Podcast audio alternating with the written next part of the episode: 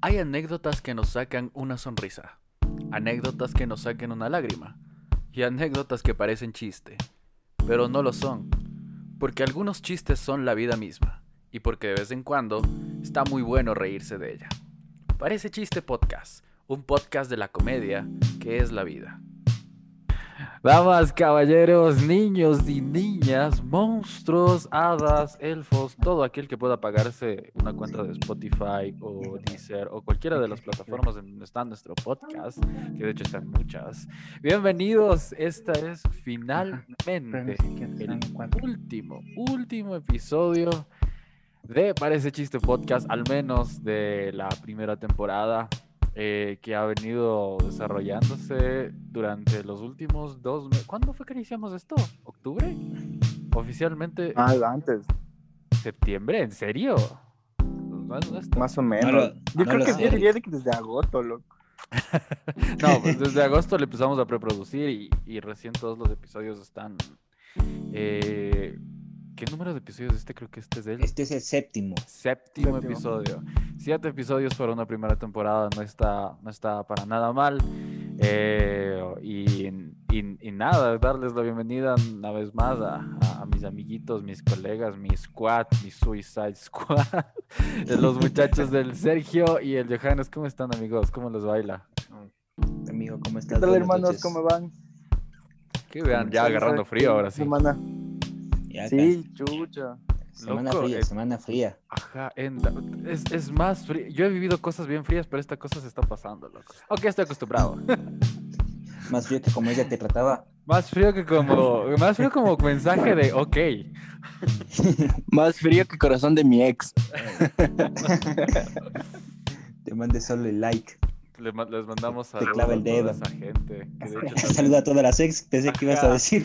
No, no, no. O sea, no, no hay necesidad, porque se escuchan bien, si no, también. Al final, eh, yo creo que no, no escuchan. A la final saben que, así escuchan, saben que solo es un, una pequeña chiste, una pequeña comedia, nada más, un poco de humor, nada más. Claro, como me pareció divertido que en el, en el top, en el top de podcast de alguien de nuestros escuchas estábamos sobre Edgar Allan Poe. Me pareció curioso. Ah. Me sentí, realizado. Sí, nadie tan grande como Edgar Allan Poe hasta ahora. Perdóname, Edgar, pero ya lo, lo hicimos, te destronamos y, nos hace sentir eso bien. Pero bueno, basta de, de, de, alargar esto más de lo debido. Muchachos, este es el último episodio y el último episodio se titula básicamente por lo que hemos estado rigiendo nuestra vida los últimos años. Arrecho nunca muere. Y si muere, muere, muere, arrecho. Qué belleza de frases. Yo no, no, me imagino quién fue el primer brother que dijo, que dijo esa frase. cuándo, ¿Cuándo fue la primera vez que escucharon ustedes esa frase de arrecho nunca muere y si muere, muere arrecho? Colegio. Colegio. Yo, antes, yo estaba todavía en la escuela. Tú eres el más jovencito de haber escuchado arrecho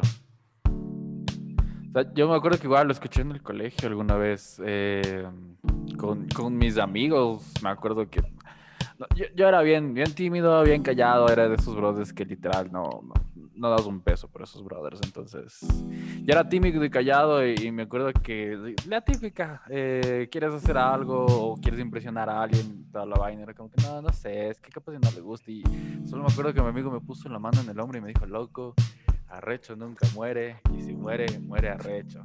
Yo no tenía ni idea de qué significaba esa nota y luego ya fue como que, ah, creo que es, a nosotros al menos los, los ecuatorianos y a la, a la people que nos escucha de otros lados, eh, que no cacha mucho lo que es ser arrecho o, o, la frase en sí. Básicamente nos estamos armando de Valentina para hacer cualquier cosa. Normalmente es alguna estupidez, pero... Claro. O, también dicho, ya que chuchas. Ajá. Ya que chuchas, ya, el, O el te agüevaste. El te agüevaste oh, es, no. es, bien denso. Era un peligro para mí que me digan eso, loco. porque en el colegio me metí, muchos me metí, en muchos problemas en el colegio por porque me digan esa frase. Oye, ya es ahora entendemos por qué muchas de esas razones. Ajá. claro.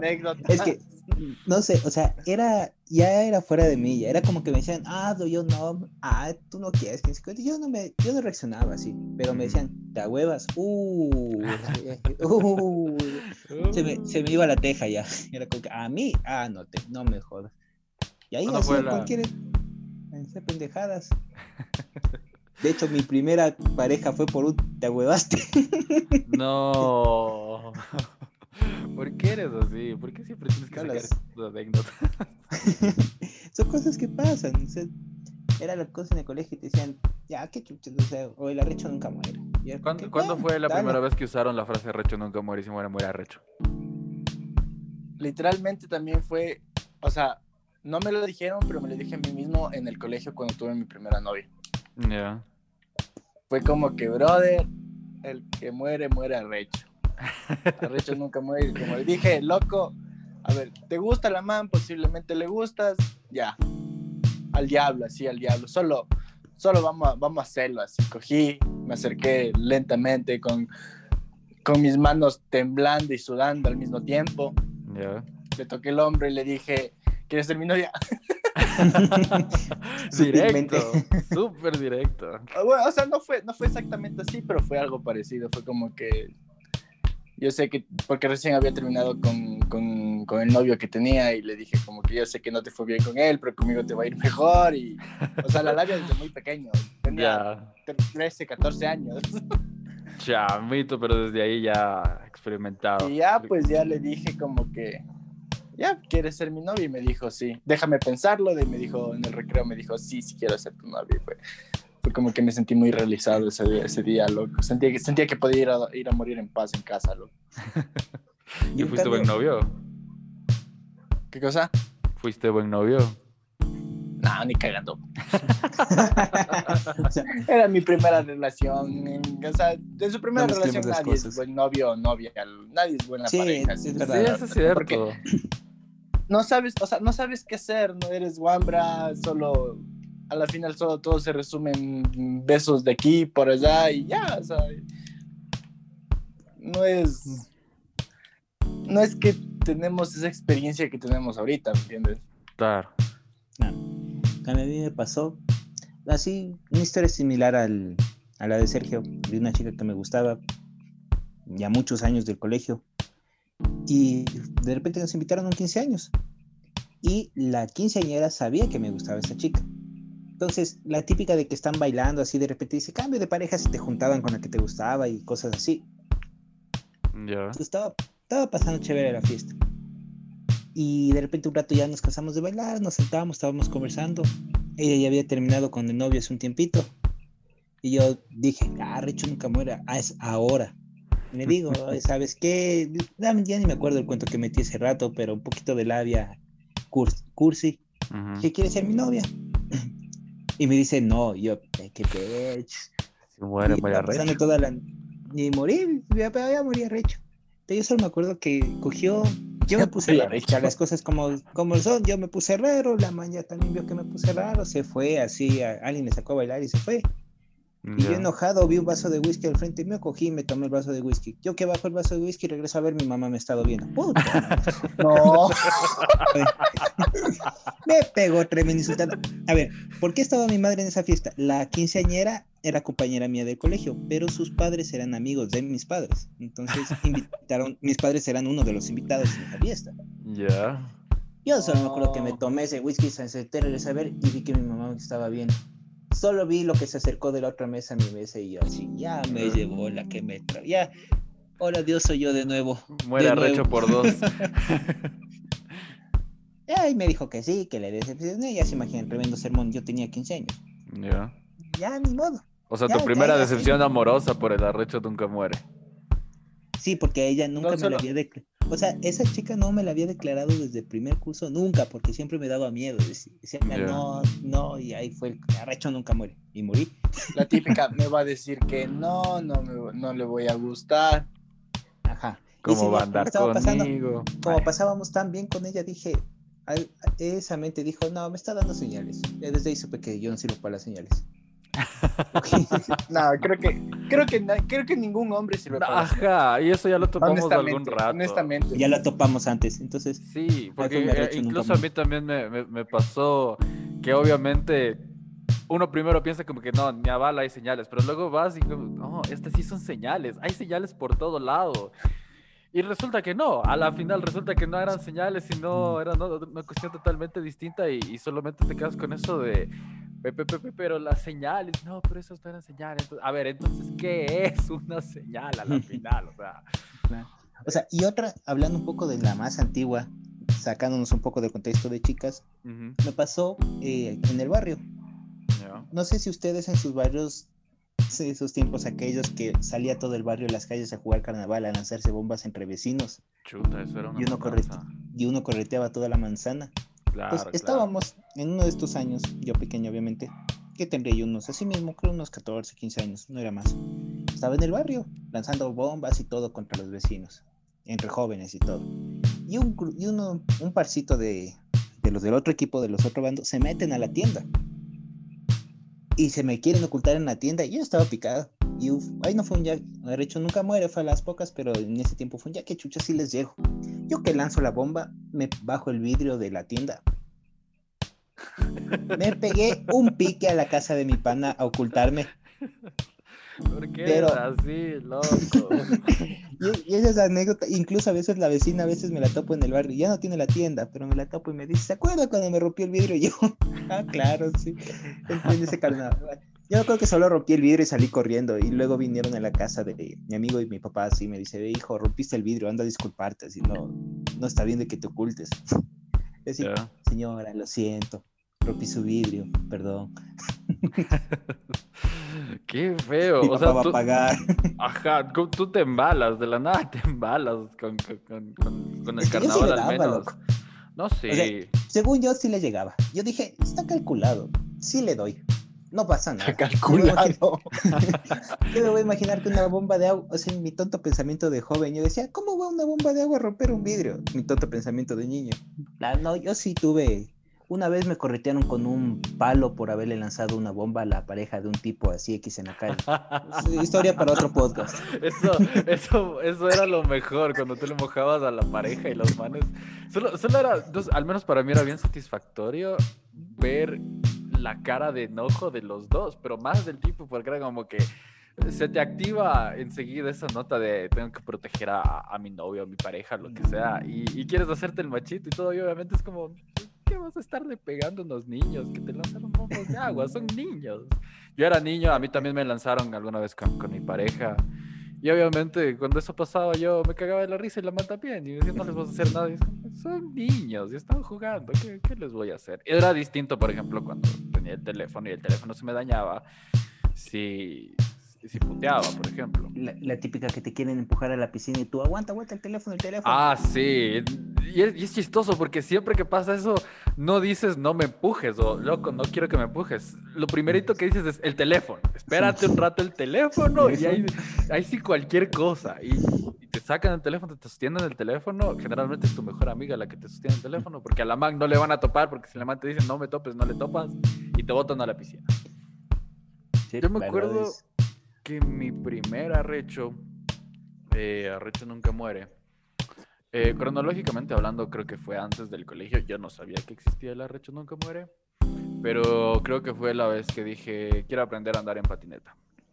Y le rogué a mi papá que me compre una patineta y, y me compró la patineta y todo. Y obviamente me pegué unas matadas horribles. Pero aprendí, a la final fue como que, ah, si me mato, me mato, si me rompo algo, me rompo algo. A la final el cuerpo se regenera y aprendí a andar en patineta. Y de ahí el segundo arrecho nunca muere, creo que fue con esta nota de, de tocar la guitarra. Fue como que te van a ver como el rarito que, que, toca música y yo así de, ah, arrecho nunca muere. El raro ya lo tengo, solo falta Ajá, la el, el raro ya lo Ya lo- Ya, Ra- Rolo ya soy. Ajá, Y fue como que, ah, ¿qué puede estar peor? Y al día de hoy tengo muchas guitarras, o sea, no, no tengo que bestia la casa llena de guitarras, ¿no? pero qué, qué, qué lindo que se siente tener muchas guitarras y poder interpretar cada, cada una de ellas. Creo que a la larga el arrecho a todos en un punto. enseñanzas. Ajá. Es, es como es, e- esa frase que, que te, que te motiva a ir más, más allá, siempre. Mira, ahorita que hablas de la patineta, me recuerdas algo de que me pasó de pequeño. Mm, Yo estaba, fuimos a una de estas áreas donde hay montañas y zonas súper elevadas para hacerse con la bicicleta. Ya. Y había una de estas que es doble montaña, que es una súper alta que bajas y tiene la distancia suficiente para que la misma montaña con lo que te impulsa te suba a la siguiente. Mm, ya. Estaba en una de esas y yo estaba arriba. Yo de pequeño tenía un poco de miedo a las alturas. Y yo vi eso, dije, será. Y fue un ya que, un arrecho nunca muere, así yo nunca que chuches. Cojo y me lanzo. Me cojo la velocidad de la bajada y, cuando estaba subiendo a la siguiente montaña me arrepiento. Intento la típica de frenar con los pies hacia los lados, de los pies. Perdí el equilibrio, me pegué tremenda matada. ¿Cuál fue el problema? Que en la matada mi pantalón se atascó en, la- en el asiento. Así que de la entrepierna para abajo todo mi pantalón estaba roto. Ah. O sea, No me jodas. te juro, yo no sabía en qué hueco meterme, era pequeño. Según me cuenta mi padre, me puse a llorar de la desesperación porque o sea, es- prácticamente estaba en pelota, en pelota en la calle, en un parque así, X. Y, ahí solo me acuerdo que en ese instante de la desesperación todo mi papá me llevó a una tienda, me compró una pantaloneta y ya, pero hasta estar con la pantaloneta, le pedí papá entrando a la tienda, señor, por favor, me viene una pantaloneta, mira a mi hijo, y así, qué pete, ¿por qué? Me está todo recho. ¿Cuántas veces el arrecho nunca muere les ha salido mal? Más allá de la vez que de, de los 15 años del whisky, que eso ya salió pésimo. Yo, a mí, una vez. A ver, bueno, lo que ahorita me acuerdo Ajá. es, estaba, estábamos ahí, tenía que unos 20 años ya, unos 5 años más o menos esto. Estábamos, sí, una reunión de panos, una fiesta, así todo bien, así todos ya empluteciéndonos. Y, y bueno, pues decidimos irnos a la colina, loco. Y ahí había una, ¿cómo es esto? Una, una casa en construcción. Había esta casa en construcción y nosotros dijimos como que, te huevaste, el que muere, muere recho. De un. Y todos ahí bien metidos, nos, nos metemos ahí, loco. Ya. Y bueno, éramos tomando, jugando, contando historias de terror, o sea, de todo un poco. Cosa que escuchamos pasos en la parte de abajo, hijo de puta, nosotros No. paniqueadazos. O sea, nosotros Ya. paniqueadazos. Éramos como unos 15 más o menos. Y escuchamos pasos y vemos unas y dijimos, hijo de puta, ya, ya es del fantasma, alguna mierda, loco. y fue como que ya al diablo y llamamos y vimos unas linternas, loco. Fue como, ¿qué hijo de puta nos cagamos? Ese rato todo el mundo se fue a esconder. Yo, yo y unos dos panas más no nos alcanzamos a esconder, loco. Y, llega, un, y llega un policía, un chapa, loco, con el, con el guardia de la colina y con, con un man más, creo que estaba cuidando la casa abandonada. Ya. El pito es que, el pito es que coge y nos dicen como, ¿qué hacen aquí? Nos empiezan a mandar a la mierda. Y como solo estábamos los tres, dijimos, ve, aquí nos lo sacamos, nos vamos y que, o sea, que el resto venga con, o sea, que el chapa y, eh, los manes que nos, que nos cacharon vengan con nosotros y de ahí les llamamos a nuestros panas y, Que y se hacer un plan bien, Simón, que se, o sea, que se salven más que nada y, y porque uno de, uno de mis amigos que se quedó ahí, el primo vivía ahí en la colina. Y Ya. fue como que sí, vivimos en la casa tal, somos primos, que ni sé qué, o sea, haciendo la historia de la vida, loco. Ujú. Cosa que el, el policía solo nos dijo, ya, entonces vayan a su casa, no sean respetuosos, nos empezó a mandar a la mierda. Bueno, Ujú. sí, ¿sabes qué? No digamos nada, solo vamos. Y, y en esas que estábamos hablando con el policía, escuchamos que el guardia dice, acá hay otro. Y sale un pan así. Espera, aquí hay más. Dice. Y empieza- empezamos a salir como conejos, así, pero como cuis, loco. Así un montón, una manada. No, que eran solo ustedes tres, nos dice el policía. Y éramos como que, no, sí, es que. Y nos fuimos corriendo. Es que ese es otro que- grupo que se coló así. Sí, literal, no sabíamos qué decir, solo nos fuimos, así nos salimos y nos fuimos por la puerta grande, así, Ya. y nos empezaron, y nos dejaron de seguir, loco. por suerte fue como que estos guambros están tomando, no hay lío, así, no, no- no- nos dejaron de joder y nos metimos a la casa de un pan y ya. Cada uno nos llamó su taxi y se fue a la casa. Oye, pero imagínate que no hubieran sido policías. Imagínate que en serio hubiera sido No, alguien. Yo ya, yo, yo estaba orinado. Créeme que yo casi le abrazo, al- créeme que yo casi le abrazo el chapa, bro. Porque yo ya estaba, puta, yo ya estaba. Yo dije, o es un fantasma, o es un. Es alguien Pues un- peligroso. Un- alguien Es alguien peligroso, peligroso, un vagabundo, qué sé yo. Porque la colina no es que, bueno, en esa época no es que se le, se le daba mucha atención, que digamos, por parte de los guardias y de y del resto de personas. Es más, me sorprende, literalmente me sorprende que había un, un policía, te juro. En esa época sí era como, literalmente en, la- en la colina robaban full, o sea, había full gente que sí, sí era de tener cuidado, cacha, y nosotros ahí bien pendejos, cacha, por eso... Pues yo casi le abrazo al policía, casi le doy un beso, hijo de puta. Gracias por venir. gracias, gracias a Dios es usted. Sí, me secuestraron. No. La tuya, Johannes. Una que. A ver, yo tuve en cambio una, un arrecho, nunca muere, pero que me salvó la. Me salvó la vida, por así decirlo. Figurativamente hablando. ¿Qué pasa? Yo, para ir a clases, yo estudiaba en la Colón. Entonces yo siempre bajaba del Bengala, ahí ese que se estaciona atrás de la atrás de la de la Salesiana. Y de ahí yo me iba caminando toda la 12 de octubre hasta llegar a la Plaza Artigas, bajaba a la Colón y llegaba a mi universidad. Ese era mi trayecto diario. Como ya conté en algún episodio anterior, yo soy odontólogo. eh, obviamente yo andaba con mi cajita de herramientas, cual albañil, pero lleno de mis cosas de odontología. Ya.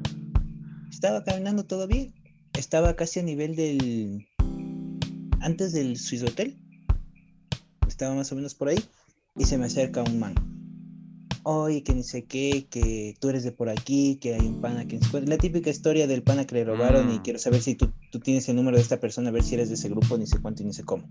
Ya. Me arrincona, loco. Y justo no había nadie. Era, era temprano. Serían, no eran más de las 7 de la mañana. Mm, Y yo era sufriendo por mi caja de herramientas. Tenía todos mis materiales. Mm, No es por nada, pero las, esa maletita que cargamos los odontólogos es cara, porque ahí hay la mayoría de cosas que nosotros compramos son sumamente costosas. Odontología es una carrera costosa. Y yo sí decía, y ahora, y ahora. Yo era viendo con los ojos a todo lado a ver por dónde me escapaba. Y fue un, fue un instante que dije, ya, me voy a hacer el, el bravo yo más, porque alguna vez me dijeron, hazte vos el más bravo y a veces se asustan. Ujú. Fue un ya arrecho nunca. Me pongo arrecho y si muero, al menos, al menos lo intenté. Esta caja vale más que yo así. Ya. Y yo coge y man, y ya me canso y digo, no, loco, ya te estoy diciendo que no sé nada, que ni siquiera le comienzo a gritar. Y, me, y el man se queda frío y yo avanzo. Al rato que yo avanzo, asoma detrás de, no sé si han visto, que justo antes de su hotel hay como una garita de guardia, que no sé si es una mini garita de los taxistas o algo así, de esa Sí. parte de ahí. Sí, sí. Detrás de esa garita sale un tipo súper alto, pero me dio miedo verle. Y yo le vi y no sé por qué me vino a la mente, este es el, este es el pana. Y cogí, le vi al man, me hice a un lado, me hice a un lado esquivándole como que ignorando a esa persona y seguí caminando, loco. Al rato que yo sigo caminando y regreso a ver de, con el rabillo del ojo, veo que los dos se ponen a hablar. Y yo así, fue madre. Te salvaste con la De la que- y ahí sí fue, y ahí sí fue por estar de arrecho, fue un ah, he hecho el bravo y también. Ahí me salvé. Y qué salvada.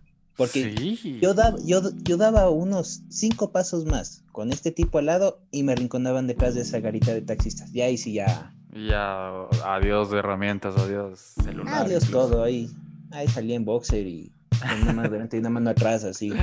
Qué horror. No. Hijo de madre. Entonces, el, la recha nunca muere también sirve para lo bueno, no solo para Para lo canallarnos. malo. De hecho. ¿Tú, Yo Don Falcón? igual, o sea, creo que eh, todos, al menos aquí, hemos experimentado eso de la, de la delincuencia. Al menos eh, estos últimos tiempos se ha, se ha vuelto bien fuerte, pero yo me acuerdo que hace un año. Es- esta es la historia más graciosa de, de la vida, porque siempre que la cuento es como, sí, fue un estúpido. Ah, yo había salido a un concierto Y me había visto con mi mejor amiga en ese tiempo. Sigue siendo mi mejor amiga, solo que ahorita estaba, en esta man está de viaje. Entonces me había visto con esa man, me quedé en el concierto. Tengo fotos de ese concierto y te juro que son las selfies más claras que tengo, porque después de ese día no tengo selfies tan claras. Y es por esta razón. Em, digamos que yo no estaba en mi mejor momento, ya. digamos que yo no estaba en un momento en el que yo pensaba las cosas bien. Entonces, obviamente, mi amiga me dijo, coge bus y anda a la casa y avísame cuando llegues. Y yo, claro, no te preocupes, yo, yo te aviso cuando llego. Hice todo menos coger bus. Entonces empecé a caminar 7 de la noche más o menos por toda la Shiris. Y de ahí me bajé hacia la Y para poder tomar un trayecto un poco más rápido a, a mi casa. Eh, no sé si ustedes cachan como que el redondel de la Y que se divide para la prensa y se divide para las 10 de agosto, hay un puente arriba y abajo hay como un callejoncito. Mm, Ya. Mm, ya. Ya. La, la cuestión es que yo estaba caminando por ahí, estaba con los audífonos puestos del teléfono. Y estaba caminando, todo bien. Yo, yo suelo cantar en voz alta. Y no me había dado zona, entonces yo caminaba, caminaba, caminaba y luego sentí que me agarraron del hombro. Entonces regresé a ver de lo más tranquilo. Me saqué un audífono porque no entendía lo que el sujeto estaba diciendo. Y yo me saqué el audífono y le dije, perdón, no te escucho, ahora sí que pasó. Así, de lo más tranquilo, te juro, de lo más tranquilo. Luego dijo, dame tu teléfono y yo, para. Dame tu ¿Cómo teléfono. para qué? Ajá, y fue como que, lo- pero no, no te cacho para qué quieres mi teléfono. Y luego el man se alzó la camiseta y se sacó del pantalón un, un cuchillo matachanchos. O sea, era el cuchillo. Y luego solo mi cabeza conectó y fue como que, ah, me están robando. Me están robando.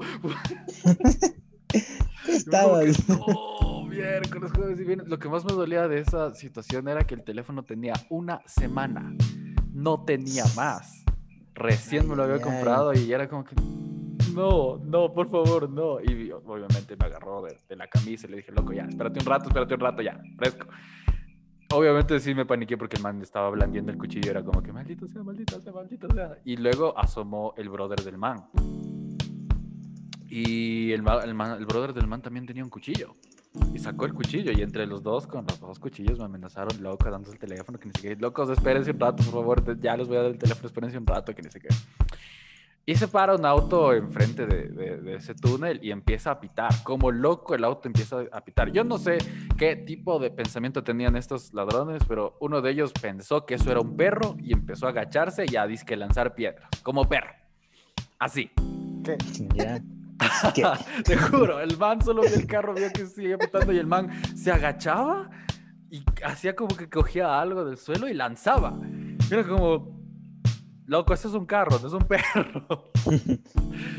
Y el man, el otro a man, bien. Ajá, lo, lo chistoso es que no sé con cuál de los dos ladrones yo me quedé, porque uno de ellos me quedó sosteniendo. Entonces yo no sé si me quedé con el estúpido o con el más estúpido. Entonces el man me sostenía, creo que con el más estúpido. El man me sostenía y le dije, ya, loco, está bien, fresco. Ya te doy el teléfono. Entonces saqué el teléfono, le saqué el jack de los audífonos y solo se me cruzó por la cabeza, Recho nunca muere y se muere, muere Recho. Y solo regresé a ver el puente de la 10 de agosto, el, el desnivelado estaba ahí. Y lo que hice fue lanzar el teléfono.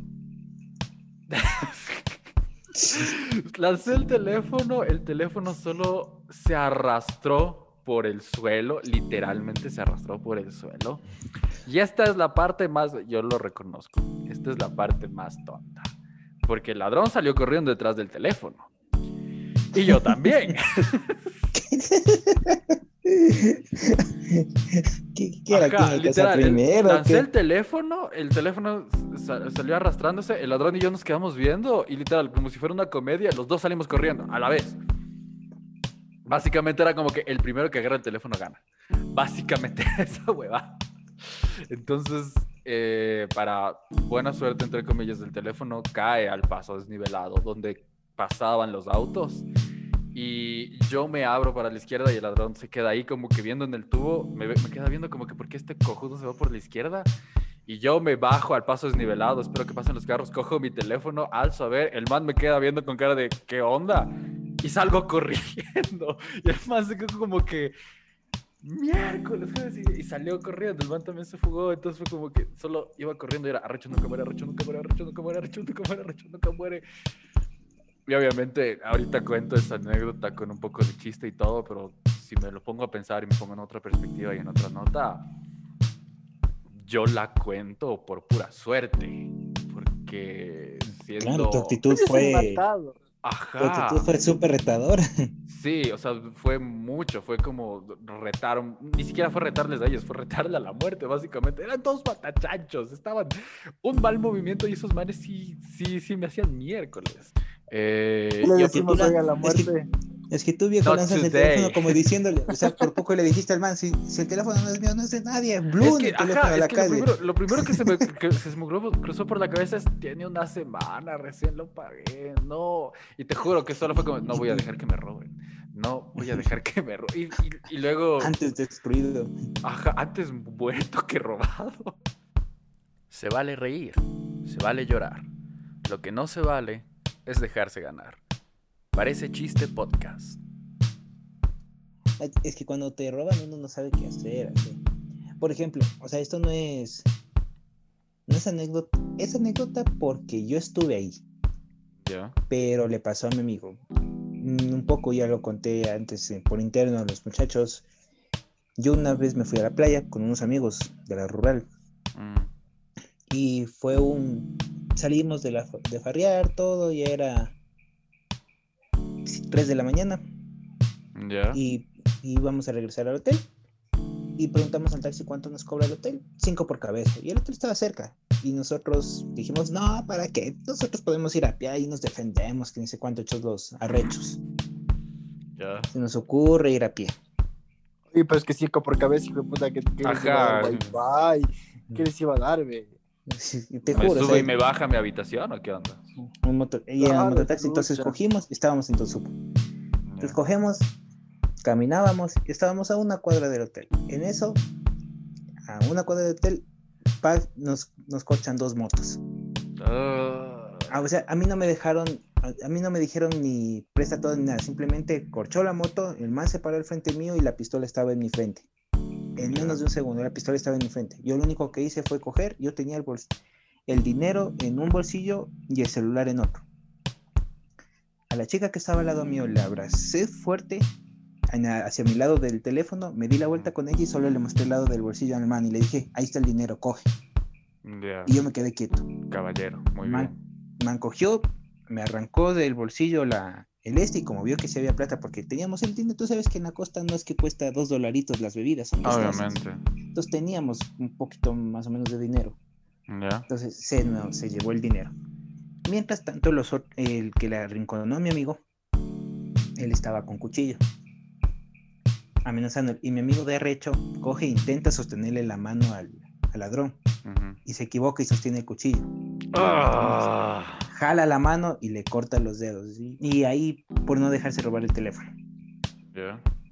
Entonces fue, quiso, o sea, primer, dos veces quisimos ser arrecho. Primero en grupo, nos fue mal y luego él intentando detener la mano del tipo y le van cortando los dedos. A la final eh, fue un corte profundo, necesitaba reconstrucción de ligamentos y nos tocó esa misma madrugada y esperar, perdón, a que sea 6 de la mañana para acercarnos al Trans Esmeraldas y pedir un bus directamente hacia Quito porque necesitábamos regresar de inmediato al hospital porque en Atacames no había un cirujano plástico, en Esmeraldas no había un cirujano plástico para la operación que Chuta necesitaba. madre.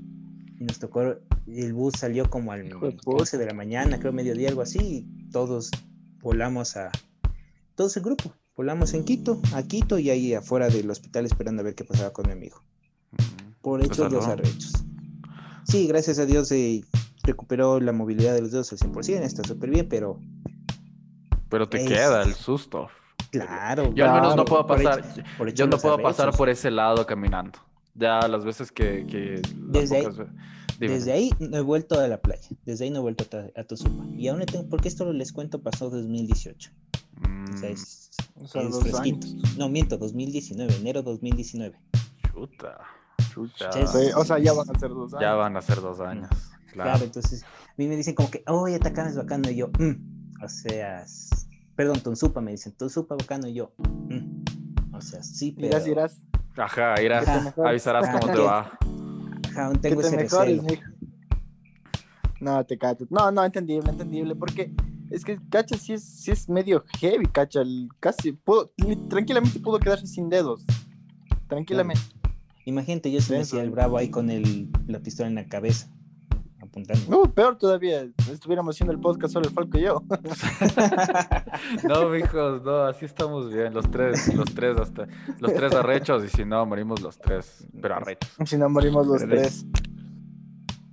Uy, ¿Cuál ha sido, cuál ha sido el arrecho más eh, memorable de ustedes? El que ustedes hayan hecho, el que, el que les haya costado full, pero al final haya dicho, ya está, por arrecho me pasó esta nota y estaba acá.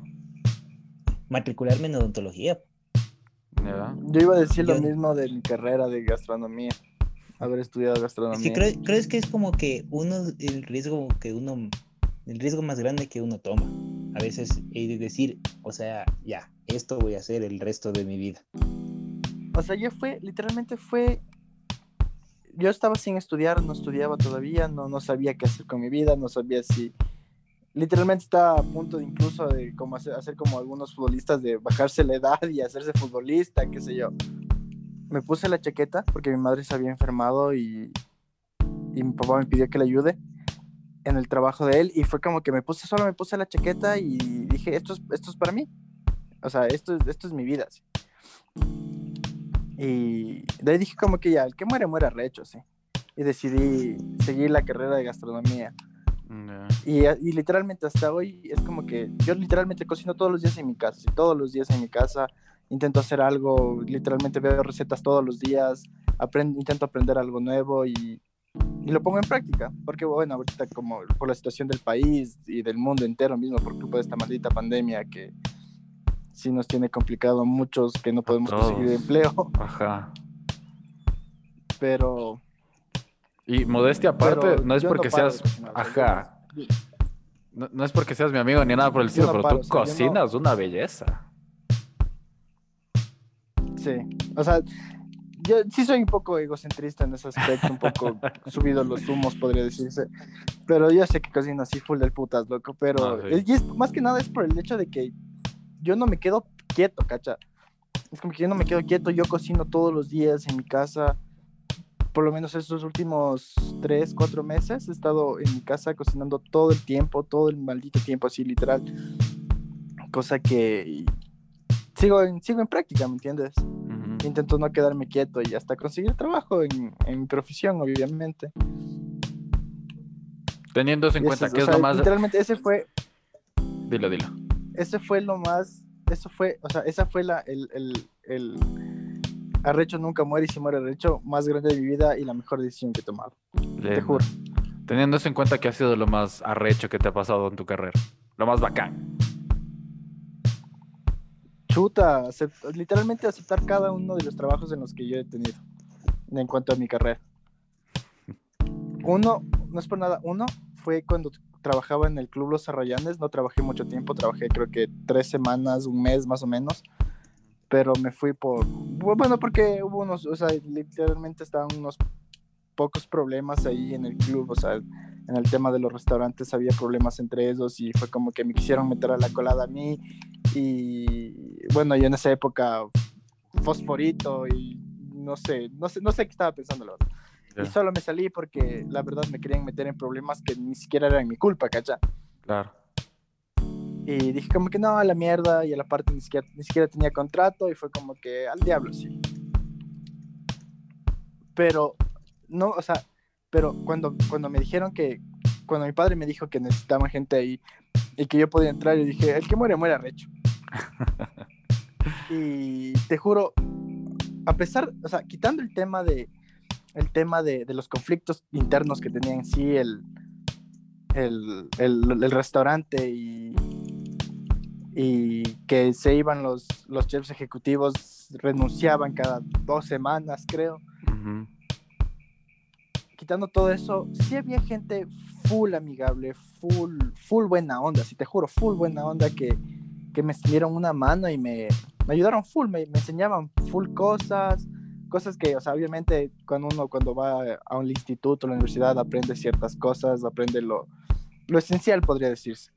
Porque al final no es lo mismo estar en un, en un trabajo ya en serio que estudiando, porque estudiando es como que ya fresco, corriges y, ya está. Pero cuando estás ya en un trabajo en serio, es como que la cagaste, te descuentan o te pueden estar votando, ¿me entiendes? Ajá, obviamente. Y, y como te digo, conocí full gente, gente que sí me, me de una mano y te juro, yo, yo, yo, era fascinado con esa cocina porque literalmente, como era, como era un club de, de socios y toda la cosa, eran, literalmente eran tres cocinas, tres, cuatro cocinas. Yo era, puta, yo era enamorado de esas cocinas.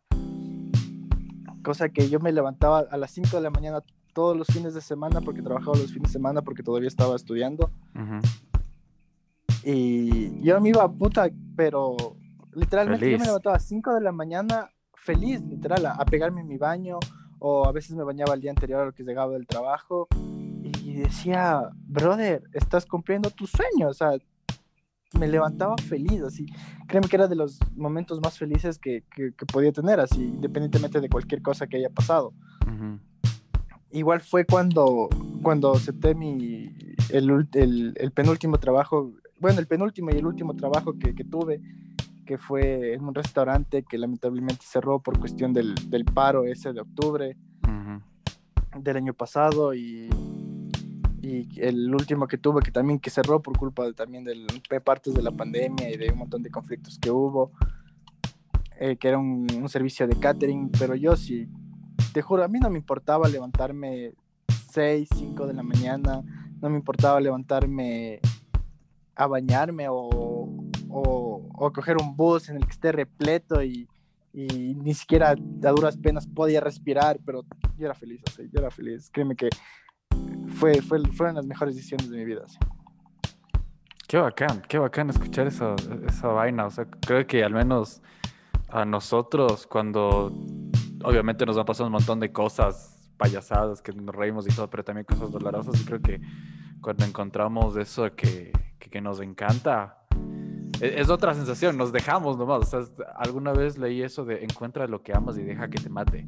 Y um, creo que ese ejemplo queda muy, muy bien acá. También con, el, con lo del arrecho, nunca muere y se muere arrecho. Al final te arrechaste. Fue como que, ok, tratemos esto. Literal. Esa que, esa, a mí siempre es una frase que a mí me ha encantado, por más estúpida y muy cliché que suene, que es, no es, si, si amas lo que estás haciendo, no es un trabajo, sino un hobby, puta, para mí es, o sea, para mí es verdad, Para mí no, para mí la, gastronomía no es solo un simple trabajo, para mí es un hobby del que puedo, puedo vivir, ¿cacha? Correcto. Y así con todas las carreras que, que la gente.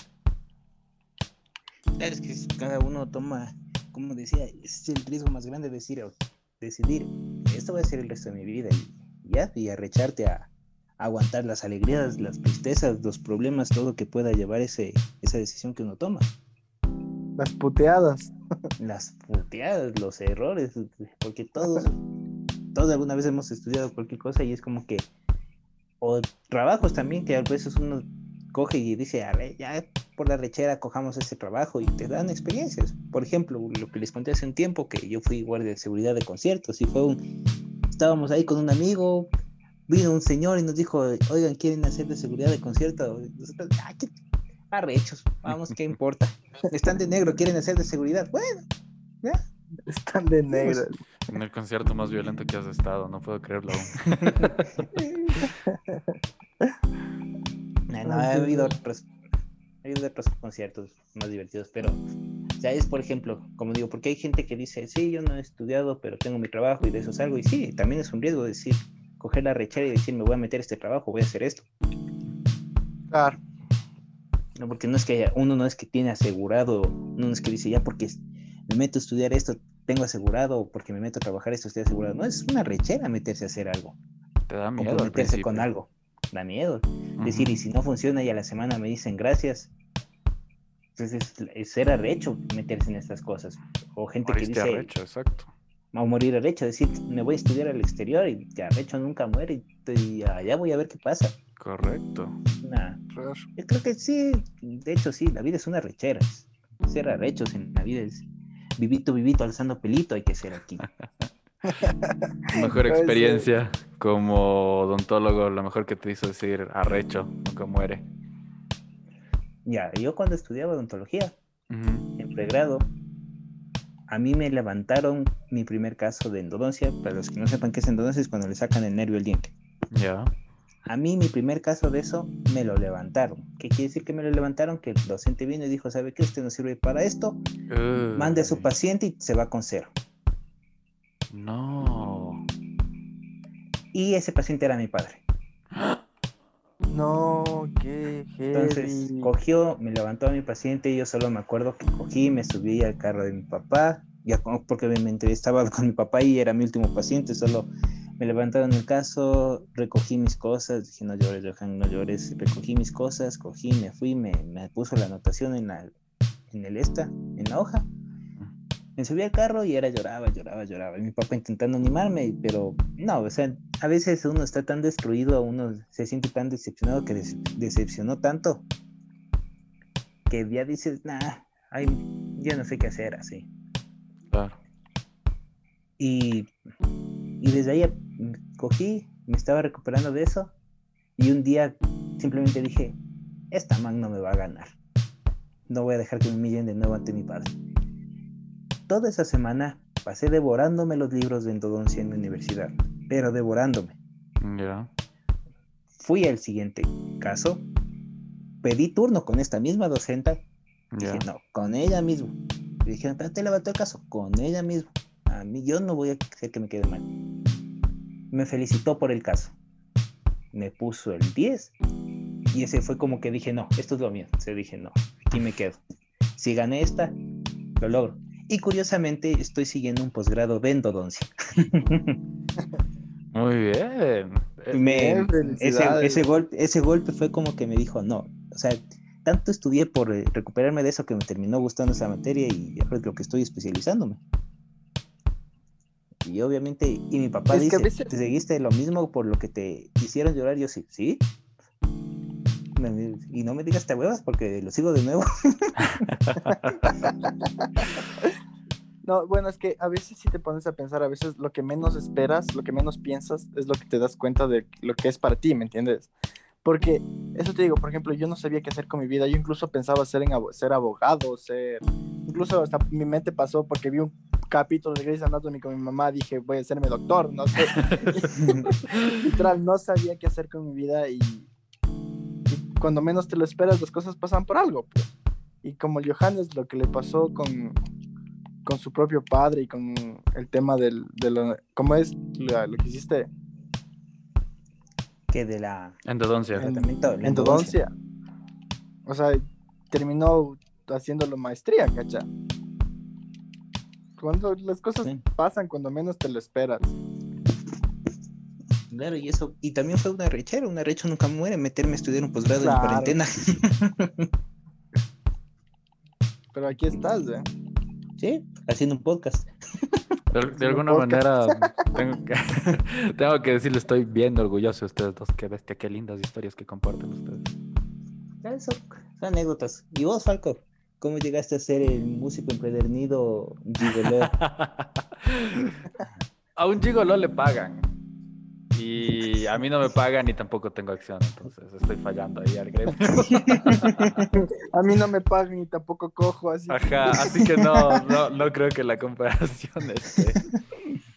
No creo que sea la comparación correcta para el tema.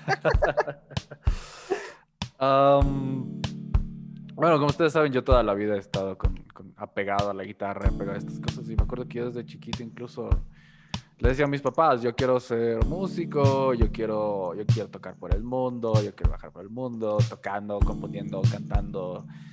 Y, obviamente el, primer argumento de ellos fue como que, ok, primero termina una carrera normal y después vemos qué pasa. Me acuerdo que ese fue el primer argumento.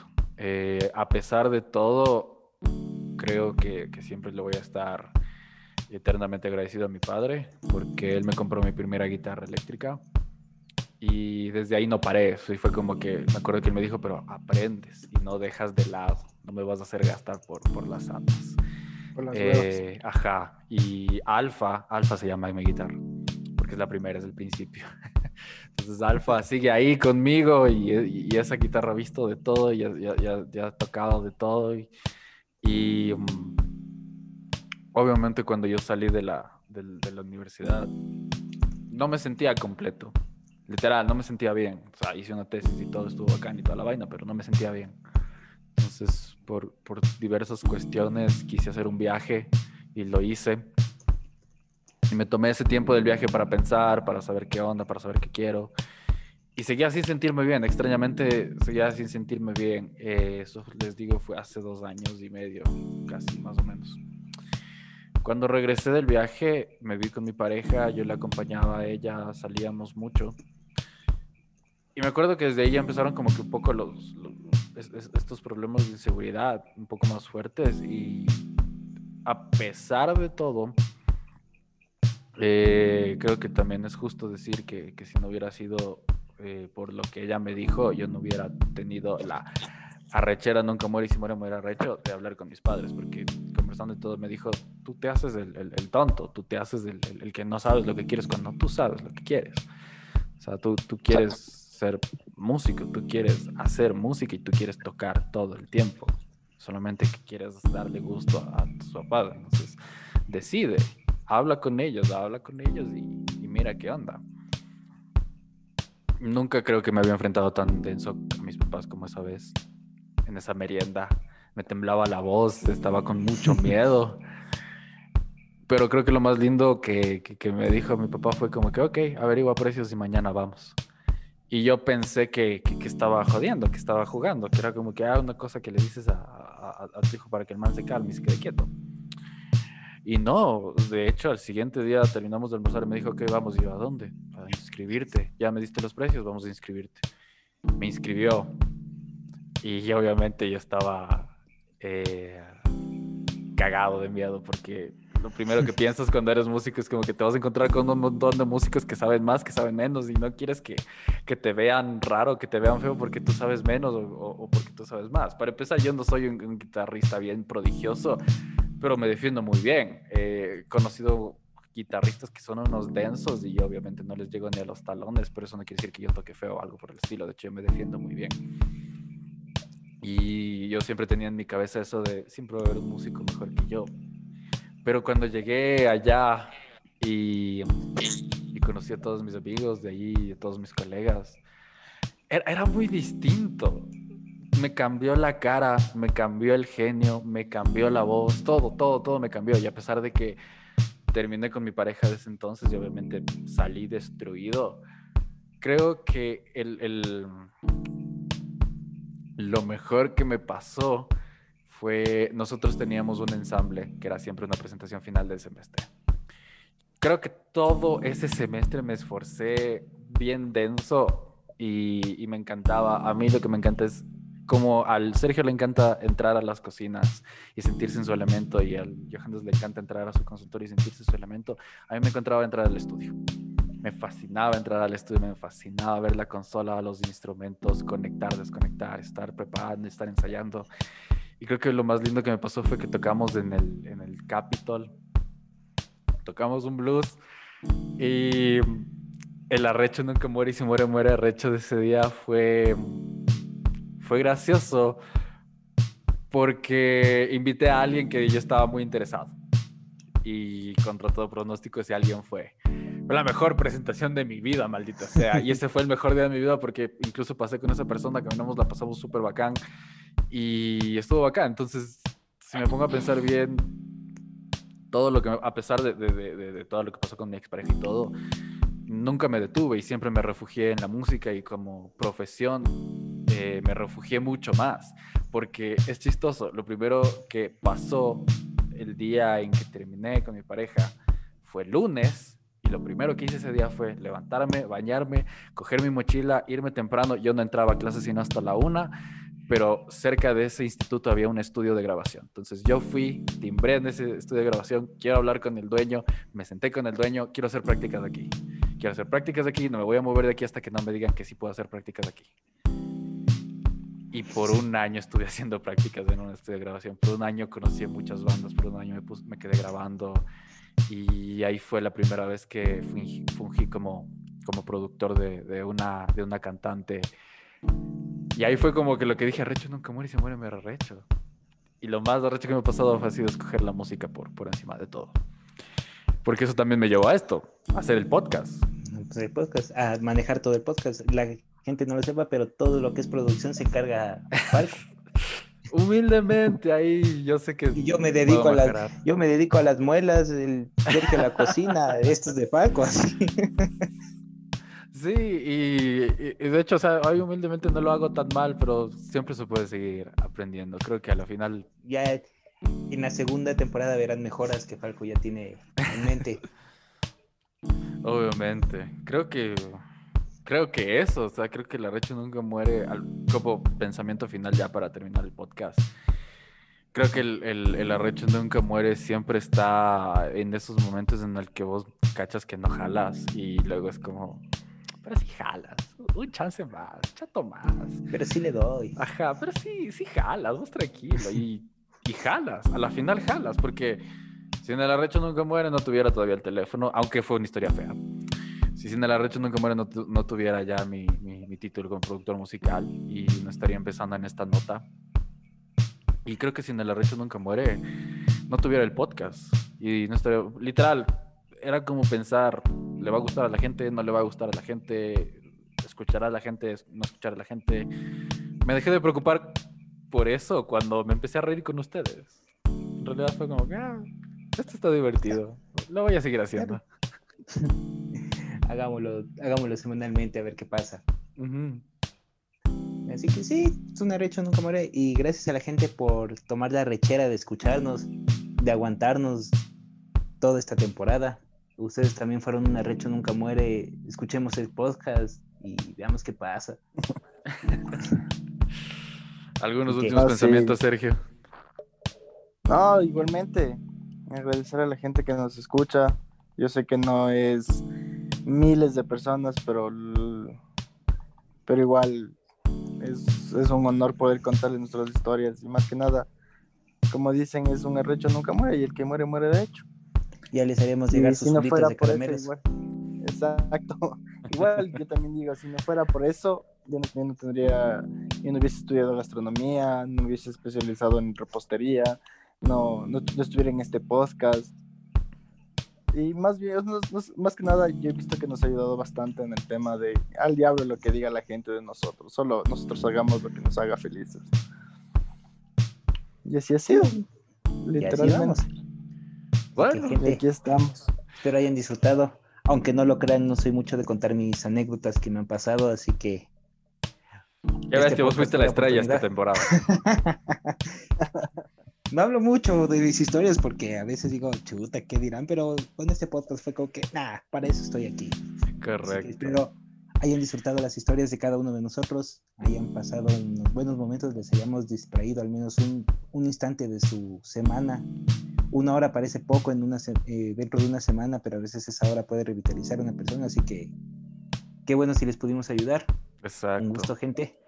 Amigazos, amigazos, nos vemos de aquí ¿Confirmamos segunda temporada, sí o no? ¿Qué fue? ¿Qué dice? Sí, sí. Sí, sí, sí. Ah, confirmemos segunda temporada. Entonces nos vamos a tomar unos días y de ahí vamos a empezar la preproducción. Ya les tendremos al tanto de todo. Pero de que hay segunda temporada de Parece Chiste Podcast, hay segunda temporada. Hay segunda temporada. Así que nada. Gracias. Bueno, y eso ha sido todo. De mi parte, gusto. sí. Bueno, para finalizar la temporada, yo quisiera agradecer a, Falco, a Johannes, a Iniesta, como le digo yo, por, por Johannesburgo. Sudáfrica. a Sudáfrica. Eh, bueno, no, quisiera agradecerles también a ustedes dos un montón, porque de cierta manera, a veces cualquiera de los tres nos está pasando una buena semana y este programa también nos ayuda a distraernos a nosotros. Y bueno, para mí sí ha sido una semana muy, muy difícil porque como ustedes saben, como ustedes lo saben, como la gente va a saber en este instante, yo soy muy aficionado del fútbol. Después de ver lo que le pasó al Real Madrid, a la Liga, al Independiente del Valle, después de todo eso, créanme que para mí sí ha sido una semana de mierda. Siempre hay un mañana, tranquilidad, siempre hay un mañana. Siempre hay un mañana. Ya, ya lo superarás.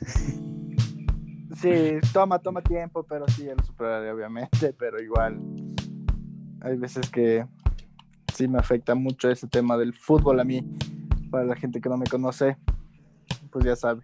Y si me quieren regalar algo, pues ya saben, una buena camiseta de fútbol con tal de que no sea del Emelec o del Barcelona Sporting Club. Bueno, no, del Barcelona, del Barcelona, no, del Barcelona Sporting Club sí. Del Barcelona de España no. Ya, chato. Eso sí. Bueno, mejor démote una del MLE y un 5-0. Sí. No, la del Emelec no. Lo Mira, dijo. Dame, dame, dame la del Macará, dame la del técnico, dame el Deportivo Saquicilí, pero no me des del Emelec. Un bombillo, un bombillo te voy a dar. Te Ahí acuerdas y te duele. Ahí dejo a tu decisión. No, ya sí. Yo, si me da- te juro que si me dan esa camiseta del Emelec, yo la tengo como trapeadora. Pero te vas a acordar, coqueta. 5-0, ¿te acuerdas? No, ya, perdón. Ya, pues. Con mucho respeto a, la- a toda la gente melexista, solamente Con le mucho, entramos al respeto a las, mame. con mucho respeto a las coquetas, digo. con mucho respeto a las coquetas, digo. A la... No, nada, gracias igual a ustedes. Creo que, que el podcast no sería lo mismo sin ustedes dos. Entonces, nada, son los mejores compañeros de podcast que alguien pudiera desear. Igualmente, señores, qué gusto. Una buena noche para todos. Una buena noche y ya nos estamos viendo pronto. Y la gente, chao, chao. Adiós. Pónganse en ese Fortnite. Ya. De una. Para contarles más anécdotas, hay que vivir la vida. Parece chiste podcast. Pronto nos volveremos a escuchar.